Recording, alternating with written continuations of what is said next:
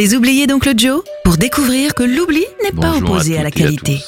Heureux Les de vous oubliés retrouver d'Oncle sur Joe. à la découverte ou redécouverte d'artistes laissés sur le chemin de l'oubli. Dans une interview de Jimi Hendrix, à la question Qu'est-ce que ça fait d'être le meilleur guitariste du monde? il répondit Je ne sais pas. Demandez à Rory Gallagher. Né en Irlande, il n'a que 18 ans quand il fonde son premier groupe, Test, en 1966. Après deux albums, Rory Gallagher s'engage dans une carrière solo à la fin de l'année 1970. Entre 1971 et 1979, pas moins de 10 albums vont sortir, 8 en studio et 2 en live, dont le Live in Europe qui fait péter les charts et vaut à son auteur le titre de meilleur musicien de l'année par le Melody Maker. Dans les années 80, ce puriste du blues tombe dans l'anonymat et sombre dans l'alcool. Il se fait rare en studio comme sur scène. Son état de santé en prend un coup. Son apparence physique peine à masquer ses écarts. Et il s'éteint le 14 juin 1995 suite à une grève du foie à l'âge de 47 ans.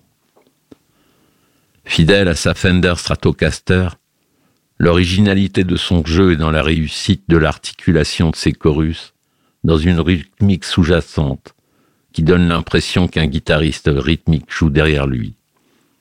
Cette technique terriblement exigeante fait que Gallagher n'a eu que très peu de successeurs. Pour toutes ces raisons, il fut sans conteste un des plus grands guitaristes de son époque, mais surtout un des plus originaux. Pour alimenter mes propos, j'ai choisi de vous faire écouter Of the Handle, extrait de son huitième album, Top Priority, sorti en 1979.